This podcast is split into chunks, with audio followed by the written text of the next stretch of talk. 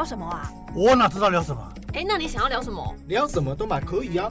那很尴尬哎。那就不要尬聊啊！那就不要尬聊啊！那就不要尬聊啊！那就不要尬聊啊！你现在收听的是佩鱼不尬聊。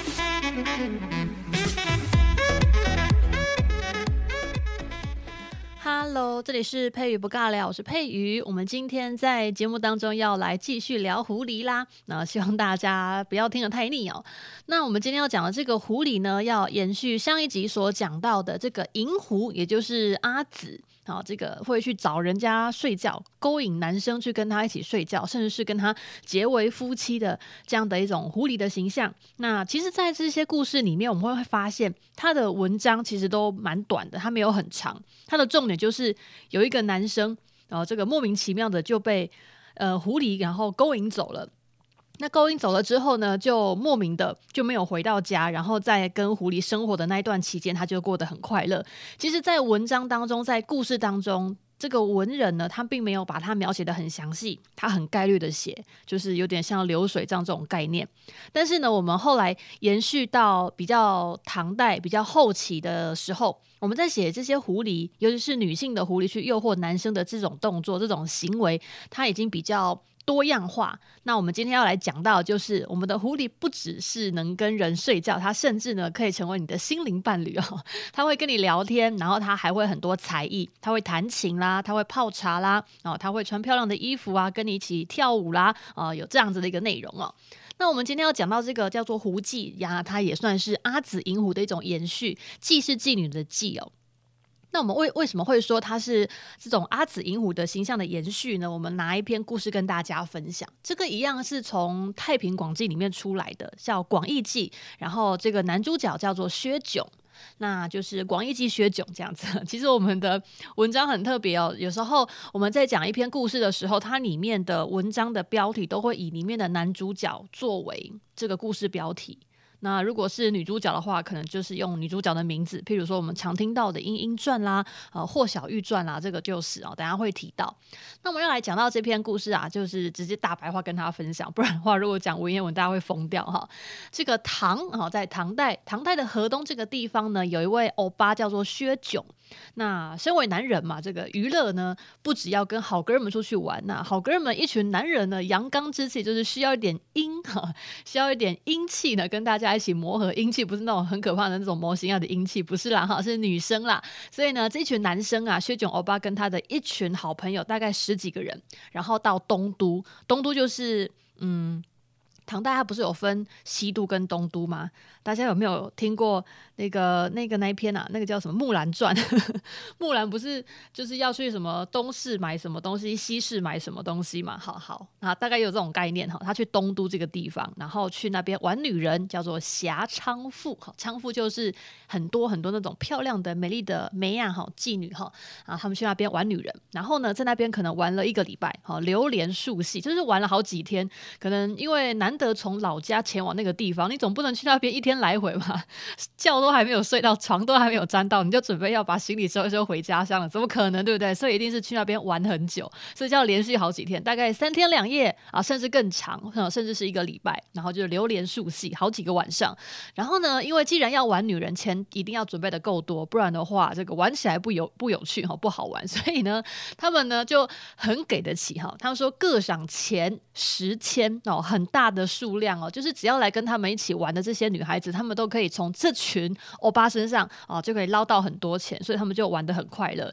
然后呢，有一天晚上到了午夜的时候，就是时间很晚了，然后就有一个。呃，妹妹好，一个可爱的娼妓妹妹好，她想要离开，然后她就是一直跟那个薛炯一直跟她讲说，薛炯欧巴，就是我觉得时间很晚了，而且我们已经待了好几天了，我哈，她就指那一只哈，不是那一只哈，那个女生就一直强调说她很想要回去，好，可不可以离开这边？就是他可能 被操到不行了，这样很累哈，啊，有点精进，哎，不是精尽人亡是讲男生哈，这个女生就是非常的，嗯、呃，可能待太久了哈，心情不是很愉快哈。哦，赚钱很多，但是觉得身体不是很能负荷。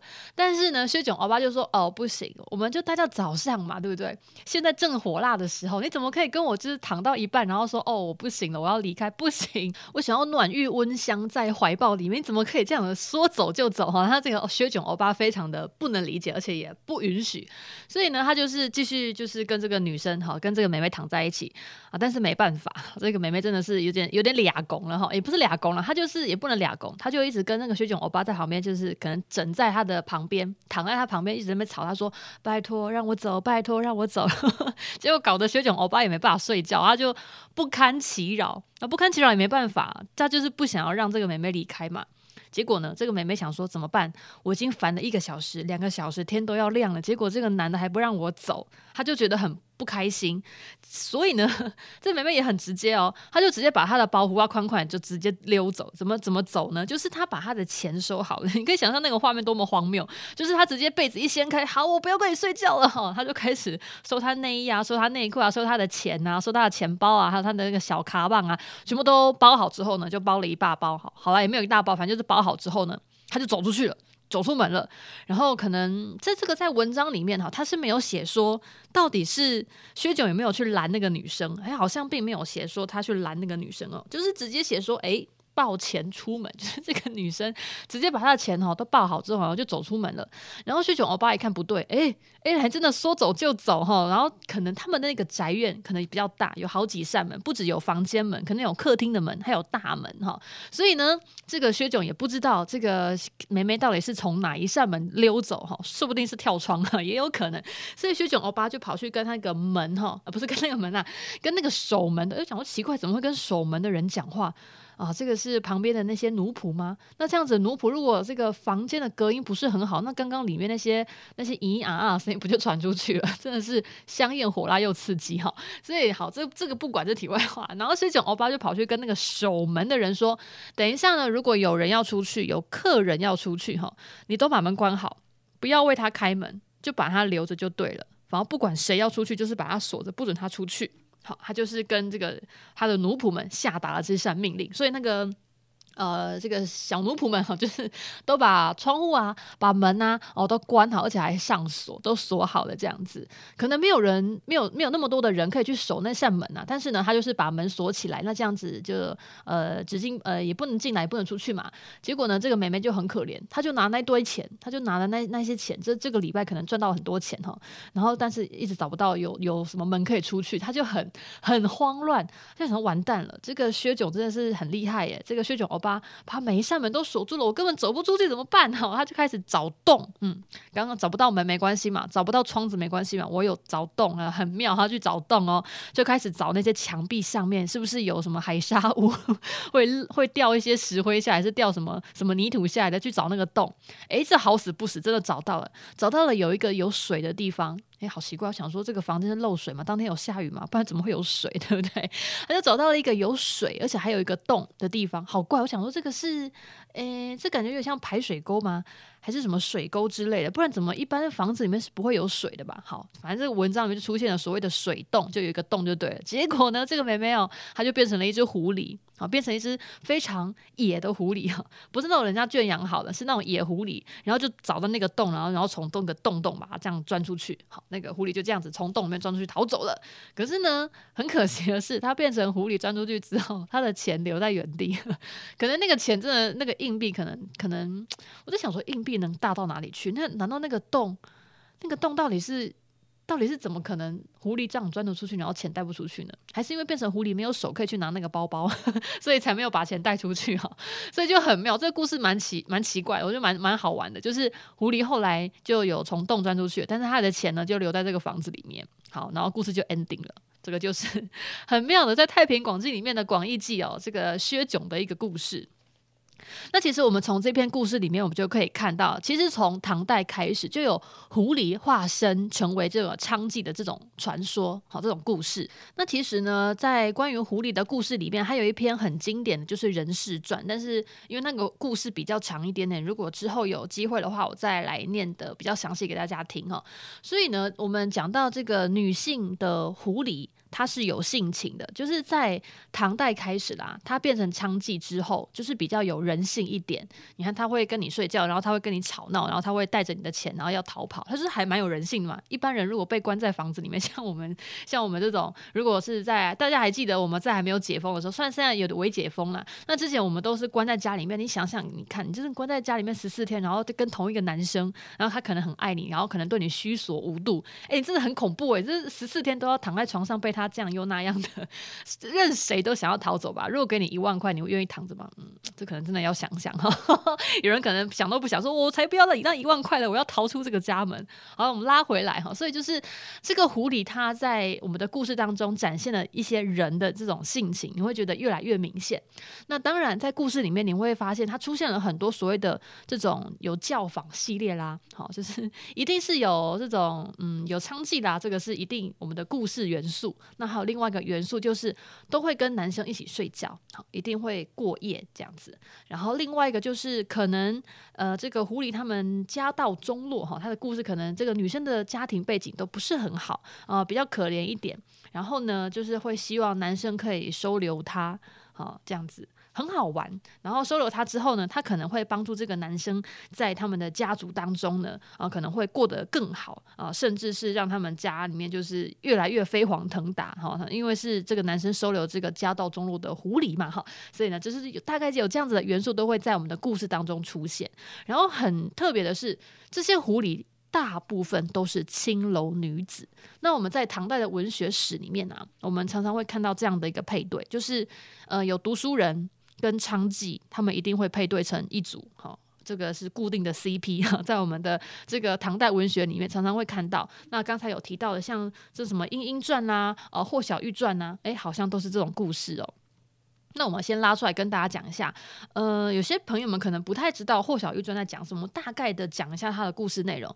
他的剧情呢，就是里面有一个书生，他叫李毅，然后他跟这个霍小玉，我们讲小玉哈，跟小玉妹妹他们谈恋爱哈。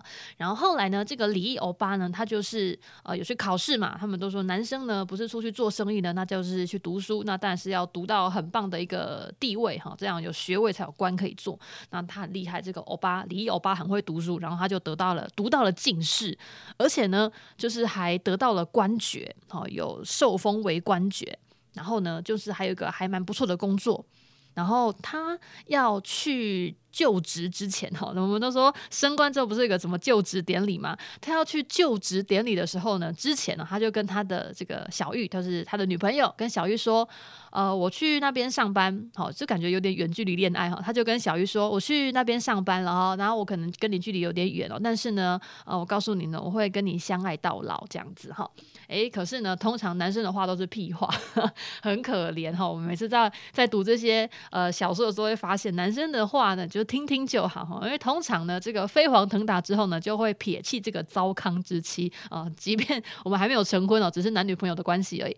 这个男生呢，他后来这个离。欧巴，他去当官之后呢，他就听从他妈妈的话哈，就是他决定要抛弃之前的那个女朋友，就是他抛弃小玉，因为你现在已经达官显贵了嘛，你有比较好的女生可以跟你门当户对了，为什么你还要之前那个女朋友呢？那个女朋友又不能帮助你什么？小玉又没有名没有势，那你跟他在一起的话，他并没有办法帮你飞黄腾达或加官进爵啊，你是何苦对不对？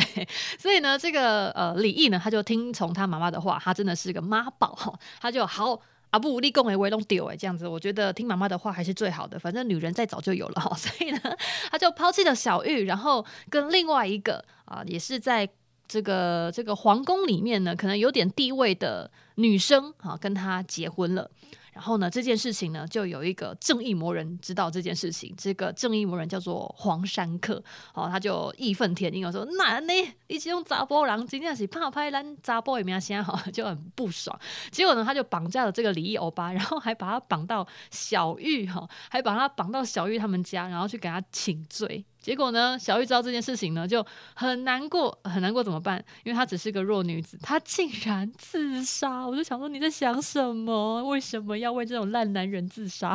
好，故事就这么演下去了哈。小玉自杀之后呢，就变成了厉鬼，然后呢，就缠在李毅欧巴的身边，然后跟就是让他们家庭不和，让李毅呢跟他的原呃不是原本跟那个。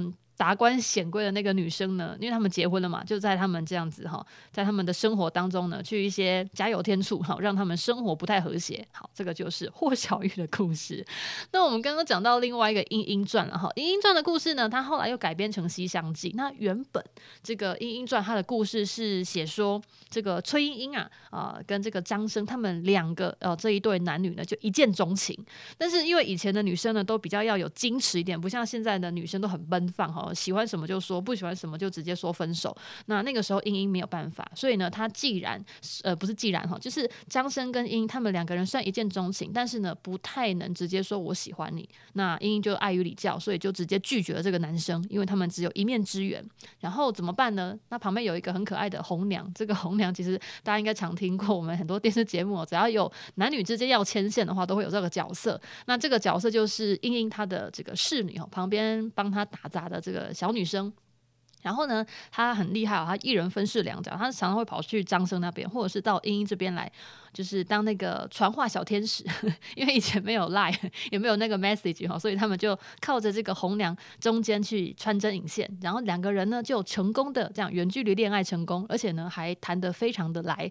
然后后来呢又出现了一个我们常常出现的这个在小说里面的一个莫名的定律，就是男生在恋爱之后呢，常常就突然间奋发向上，想要去考功名，所以呢张生又要跑去赶考了，赶考就发生一种事情，就跟之前的那个霍小。一转一样，远距离恋爱嘛，而且因为要考试要读书，就会说、我很忙哈，每次接电话都说没办法，不能讲不能讲太久，我要我要读书。殊不知呢，呃，可能又是跟别人在一起了这样子哈。所以呢，张生呢，他虽然去赴京赶考，然后呢，在赶考的这个过程当中呢，就发现哦，我好像真的要认真读书哎，好，之前的那个风花雪月真的只是一时冲动，所以他就跟莺莺讲说，我可能不能跟你在一起。我后来发现，我们两个在一起了，应该不会有什么好结果。结果。讲这件事情就分明是要分手嘛，所以英就很难过啊。然后他就好吧，好吧，那既然既然你想要追求你的功名，那我就自己去追求我自己的爱情哈。所以两个人就分开了。结果分开呢，发生一件很可怕的事情。两个人他们分开之后，他们有各自结婚了，已经各自结婚了。殊不知，这位张生欧巴。他明明就已经结婚了，然后他考完试了，然后也得到功名了，结果他又回来之后，他就又回到家乡嘛。结果呢，好死不死，这个旧情又复燃，只只有他自己复燃哈，莺莺是没有，但是张生自己旧情复燃，他就突然间觉得好像好像老菜比较好吃，所以呢，他又跑去找英英。可是那个时候英英已经结婚啦，怎么办？他呢很厉害哦，他就跟那个英英的老公讲说：“我是他这个青哎，不能讲青梅竹马，男生听到这个这个词哈会生气。他就说我是他哥哥，他就讲说我是他哥哥，我要来找我的妹妹。然后这个。”就是反正她老公也不不不知就里哈，他也不知道他们他女朋友之前 不是女朋友，他也不知道他老婆之前有交有交几任男朋友，所以就答应了张生这个要求。但是英英呢就不想出去嘛，因为明明就是张生先抛弃他啦，先提分手的，我干嘛干嘛现在你又回头草，就是我要被你吃这样，他就是不想要理他。结果呢，这个张生他没有办法见到他的前女友，所以呢他就只好啊好吧，那时间到了，我也只好离开了哈。所以呢。张生就离开了，结果离开之后呢，这个春英真的很犯贱哈。有时候女生就是这样子，就是说不要的时候，就是还可以很坚强，但一看到别人要走的时候呢，心又软下去哈。所以呢，这个崔莺莺呢，发现张生要走了之后，他就赶快又送了一首情诗给他。然后这首诗呢，其实也蛮决绝的啦。这个大家应该常听到，叫做呃“还将旧时也怜取眼前人”，就是。我们以前的风花雪月，我们就忘记吧哈。我们现在都已经有各自有昂阿布啊，我们就不要再想之前的那些事情了。我们现在珍惜眼前陪伴在你身边那个人，这个才是我们目前最重要的事情。好，这个就是《莺莺传》。那说完《霍小玉传》跟《莺莺传》这两篇的故事大概之后，你会发现男生就是我们里面的男主角，基本上他的结局都不太好，因为他背叛了那个女生，什么远距离恋爱之后就爱上别人，这个好像在我们现实生活当中好像也蛮常出现的哈。好险我没有，我的远距离恋爱是是还不错的这样子。好啦，我们再拉回来哈，所以你会发现，如果我们把《莺莺传》跟《霍小玉传》里面两位女主角，我们把它套到这个狐狸。身上的话，就是套到假设她是女生狐狸的话，你会发现他们的爱情都不是圆满的。他其实呢，在这两篇故事的之前的前身，基本上只要有这个读书人跟女生谈恋爱，基本上这些女生都是狐狸，然后他们的结局一定是人狐不两立，或者是人妖殊途，哈，这种下场都不是美好的这种爱情故事。那当然这一类的这种悲剧啊，自然都是出现所谓的女生是娼妓啦，或者是女生可能是狐理啊，好这种这种宿命哈，这种有种。故事的这种元素好像都是会这样子去形成，就觉得还蛮特别的。所以呢，在我们读这种唐代小说啊，唐代的一些话本，好，这个传奇里面，会发现唐代的文学家很喜欢把自己，因为通常写这些文学的人基本上都男生呐，女生都比较少。好，写这些文章的男生，他们很喜欢把自己去外面就是爬梅亚的故事呢，然后写成什么人妖恋啊，或者是那种这种青楼女子的那种艳遇。艳遇的那种旅游记哈，很好玩，就是很很蛮有趣的。为什么不好好写哈？就一定要把把女生写成这样子哦？就是他们的风格是这样子哈。好，那我们再把这个内容再拉回来一点点，我们来讲一下另外一个，讲到宋代哈。这个宋代以后啊，宋代的文人作家哈，就是还蛮喜欢。就是更去把狐狸妓女这个形象呢发挥得更厉害一点，然后一来呢是可以凸显我们基本我们社会我们社会上对狐狸这种呃他可能比较喜欢淫乱的这种概念啊，这种主观认知啊套在上面，然后第二种就是好像狐狸女生啊、呃、女狐狸好像都还蛮蛮强势的，就是你没有办法抗拒她的诱惑。那基本上呢，所谓的狐狸精哦，她想要有什么样的目的的话。很少被他诱惑的人能够抗拒他，然后基本上他诱惑的人都是男生哈，所以这些男生如果被狐狸精给诱惑到的话，他很难有这种定力去定力哈，就是 就是坐怀不乱那种哈，柳下惠那种坐怀不乱很难，基本上都坐怀就乱，马上乱起来，就是很有趣。然后在唐代其实有流传一种说法，为什么狐狸精这么？这么这么厉害，就是我们这么难去抗拒它，那是因为哦，狐狸精的嘴巴里面有一颗魅珠，魅惑的魅。然后呢，你只要得到了这个珠子，好，我们所谓的灵丹仙药的感觉有没有？你只要得到狐狸精口中的那个魅珠的话，基本上你可以号令天下所有的人都喜欢你。这个是什么？这个是荷尔蒙大爆发嘛，很有趣哎哈。然后这个故事呢，又是什么出现？我们再来讲一则故事。那这一则故事呢，同样是出自于《太平广记》，后是《广义记》里面这一篇叫做《刘仲爱》。刘就是我们现在是刘小姐、刘先生那个刘哈，仲就是大众的众，爱人的爱，刘仲爱。然后这个故事这么写，他是说一个村里面啊，有一个老僧哦，一位老老的这个僧人呢，他看到有一只狐狸，哎，没有死掉。可能可能不是很健康，或者是他可能有受伤哈，反正就是遇到了一只狐狸，然后呢，他就想说，哎，这只狐狸没有死掉，他就把它养起来哈。可是基本上呢，他为什么会养它？一定是有目的的。人呢，啊、为什么会突然间为善呢？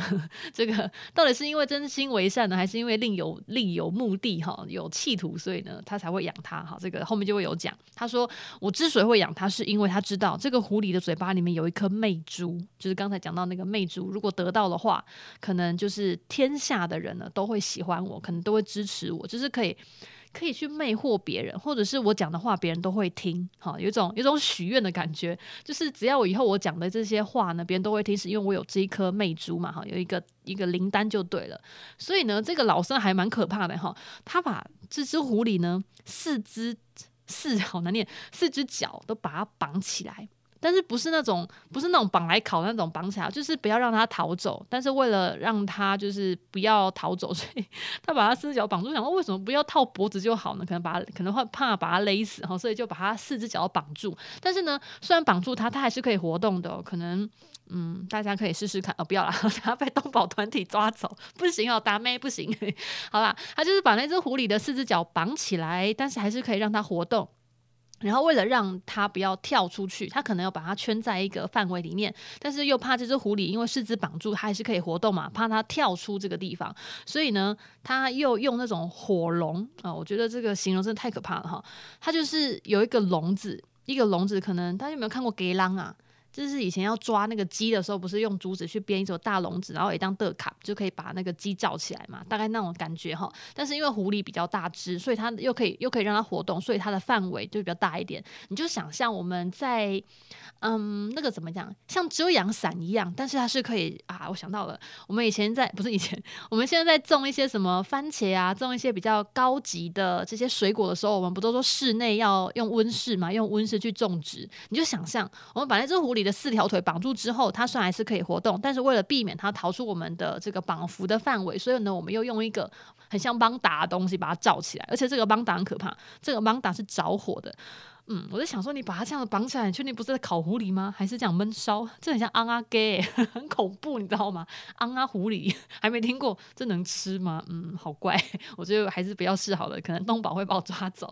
好了，所以呢，这个僧人呢，他就是这样子绑那只狐狸，然后还用那个火龙把它那打开来，把它罩起来哈，很妙。他说他在养它，哎，他说他把这只狐狸呢养了几天之后呢，这只狐狸。终于可以自己去吃饭了，就是他有办法自行去活动，不会这样子，就是懒惰懒惰要死掉的样子哦，不会，他就是可以活动，然后又可以自己吃东西了。这个时候呢，这个僧人呢就拿了一个小小的瓶子，然后这个瓶子的那个口就是瓶口比较窄。